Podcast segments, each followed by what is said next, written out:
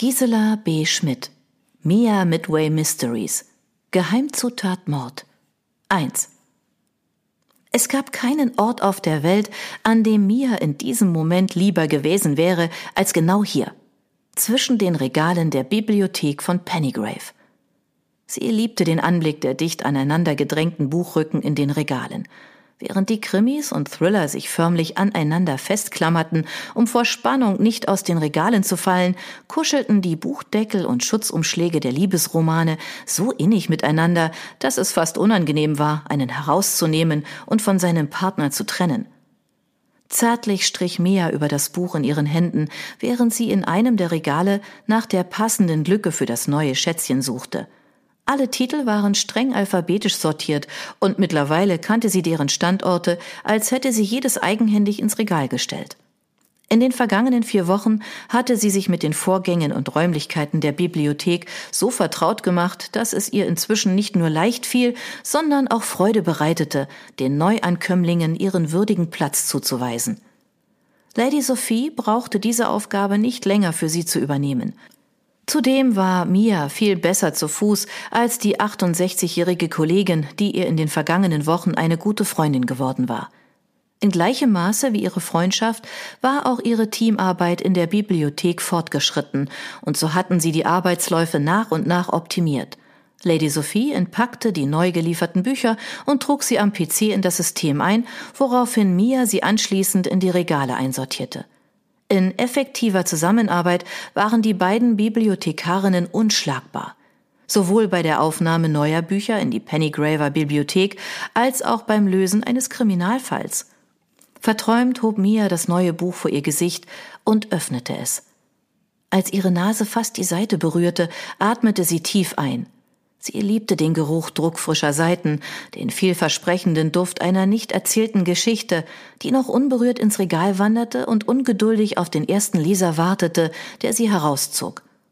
Immer freitags, wenn die Neuankömmlinge geliefert, entpackt und einsortiert wurden, mischte sich der Geruch der neuen Bücher mit dem der alten, dem Duft von vergilbtem Papier, das von so vielen verschiedenen Fingern umgeblättert worden war.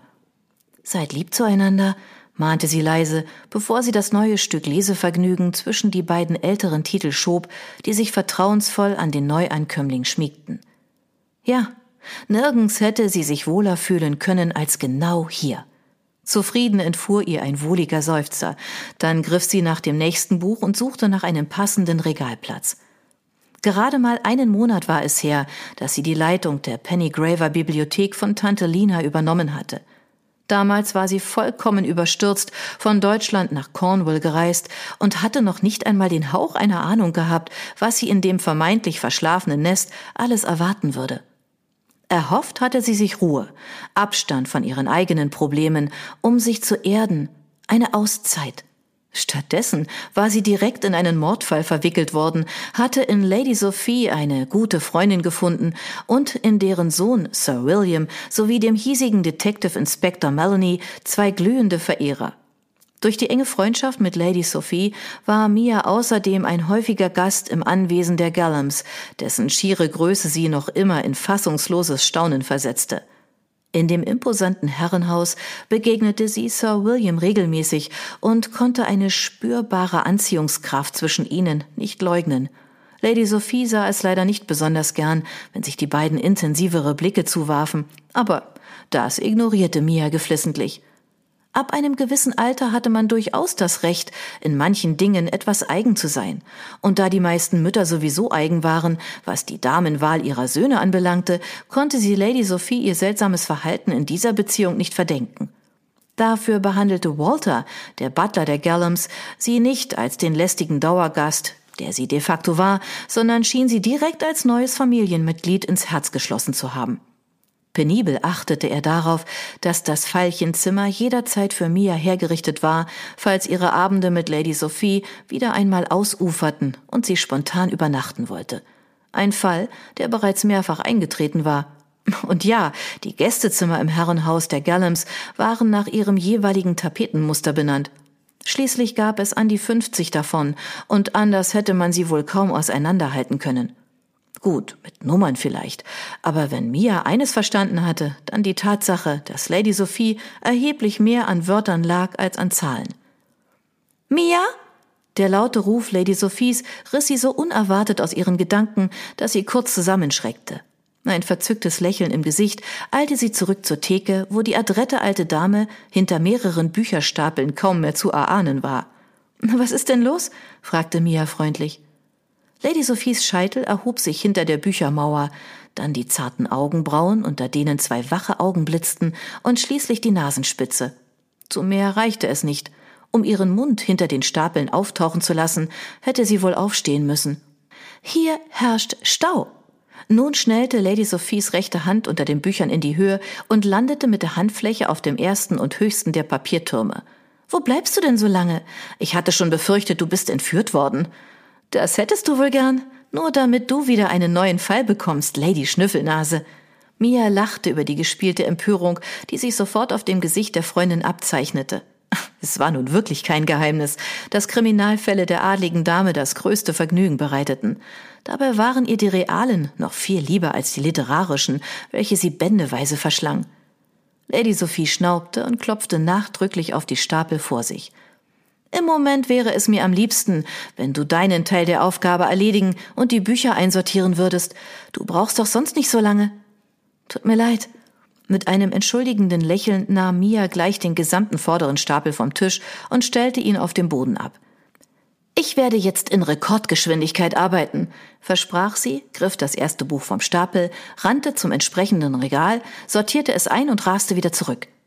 Grinsend betrachtete Lady Sophie den Vorgang einen Augenblick, bevor sie sich wieder dem Entpacken und Digitalisieren weiterer Bücher zuwandte. Ehrgeizig zog Mia ihren Vorsatz durch und schaffte es innerhalb kürzester Zeit, die ersten beiden Stapel abzutragen und zu verräumen. Bald konnte sie Lady Sophie damit aufziehen, dass diese zu langsam katalogisierte. Erneut flitzte Mia zurück in Richtung Verleihtresen. Da trat vollkommen unerwartet Clara Clottingham aus einem der Gänge. Zu spät setzte Mia den Bremsvorgang ein und prallte mit voller Wucht gegen die stattliche Dame. Glücklicherweise dämpfte deren üppiger Vorbau den Aufprall etwas ab, was den Zusammenstoß aber für Mia umso peinlicher machte, die ihr Gesicht mit geröteten Wangen aus der weichen Brust der Kunden schälte. Müssen Sie denn wie eine Verrückte durch die Gänge rennen? keifte Mrs. Clottingham sofort los. Ich dachte, das ist eine Bibliothek und kein Sportplatz. Wenn ich Lust auf ein paar Knochenbrüche habe, dann stelle ich mich bei einbrechender Dunkelheit auf eine Autobahn, wenn es recht ist. Es tut mir wirklich leid, Miss Clottingham, entschuldigte Mia sich schnell. Ich habe Sie einfach nicht gesehen. Vielleicht sollten Sie dann mal über den Gebrauch einer Brille nachdenken, zeterte Mrs. Clottingham weiter. In manch einem Gesicht soll eine solche nicht nur im Hinblick auf die Sehkraft wahre Wunder wirken. Höflich überging Mia die eindeutige Beleidigung. Sie war Mrs. Clottingham nicht böse. Niemand war dieser Frau wegen einer Beleidigung böse. Bissige Kommentare gehörten bei ihr zum guten Ton. Erst wenn man von Clara Clottingham einmal ausgiebig beleidigt worden war, galt man als von ihr akzeptiert. Es tut mir wirklich leid, entschuldigte sich Mia erneut. Kann ich Ihnen dafür vielleicht bei irgendetwas behilflich sein, Mrs. Clottingham? Sie könnten mir diese Rezeptbücher nach Hause tragen, wenn Sie es schon anbieten. Mit diesen Worten deutete Clara Clottingham auf vier dicke Backbücher, die bei dem Zusammenprall aus ihren Armen zu Boden gepurzelt waren. Schnell bückte sich Mia, hob die Werke auf und stapelte sie auf ihrem Arm. Es wäre mir eine wahre Freude, Mrs. Clottingham, sagte sie freundlich, obwohl sie das Gewicht der vier dicken Wälzer bereits jetzt deutlich spürte. Glücklicherweise lag Mrs. Clottinghams Cottage nicht allzu weit von der Bibliothek entfernt, sonst würde der Transport zu Fuß eine ganz schöne Herausforderung. Planen Sie für ein Fest oder haben Sie Ihre Liebe zum Backen entdeckt? Verächtlich rollte Mrs. Clottingham mit den Augen. Es geht Sie zwar überhaupt nichts an, aber ich bin auf der Suche nach dem perfekten Rezept für den Backwettbewerb am kommenden Wochenende. Ach, Clara, da brauchst du dir gar keine Mühe zu geben. Cleopatra gewinnt doch sowieso. Die durchdringende Stimme gehörte zu Melody Claremont, einer 72-jährigen Dame, die in diesem Moment den Kopf zwischen zwei Regalen hervorstreckte und anschließend zielstrebig aus der Regalreihe hervortrat. Ihre körperlich nachlassenden Kräfte machte sie durch ihren wachen Verstand und durch ihr aktives Mundwerk hundertfach wett.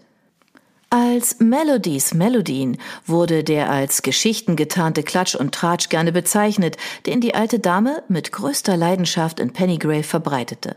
Ebenso wie man einmal von Mrs. Clottingham beleidigt worden sein musste, war man erst dann ein vollwertiges Mitglied der Pennygraver Gesellschaft, wenn Melody Claremont mindestens ein Gerücht über einen verbreitet hatte.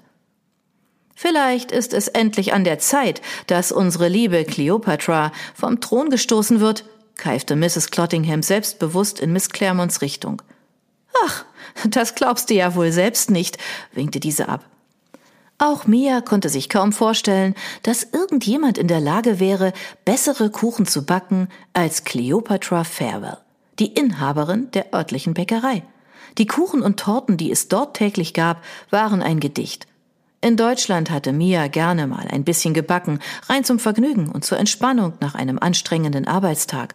Doch seit sie ein Stück von Cleopatra Farewells Schokoladentorte probiert hatte, hatte sie sich regelrecht durch deren Sortiment gefressen, was es vollkommen unnötig gemacht hatte, selbst eine Rührschüssel in die Hand zu nehmen. Wollen Sie auch am Wettbewerb teilnehmen? wandte sich Miss Claremont nun an Mia. Oh nein, auf keinen Fall. Mia lachte. Gegen Mrs. Farewells Backkünste bin ich gänzlich chancenlos. Kluges Mädchen. Stau! brüllte Lady Sophie vom Verleihtresen aus. Ich komme, brüllte Mia zurück und wandte sich dann zerknirscht an die Kundinnen. Entschuldigen Sie bitte, meine Damen, wir haben noch ordentlich zu tun. Mrs. Clottingham, die Kochbücher bringe ich Ihnen heute direkt nach Feierabend nach Hause. Versprochen. Mit diesen Worten raste Mia zurück zu Lady Sophie, die bereits ungeduldig mit den Fingern auf einen der Bücherstapel trommelte, welcher zwischenzeitlich schon wieder eine bedenkliche Höhe erreicht hatte. Tut mir leid, ich war gewissermaßen in einem Kundengespräch, entschuldigte sie sich schnell. Ja, setzte Lady Sophie an, doch da kamen Mrs. Clottingham und Mrs. Claremont auch schon hereingestürzt und bauten sich genau vor dem Verleihtresen auf –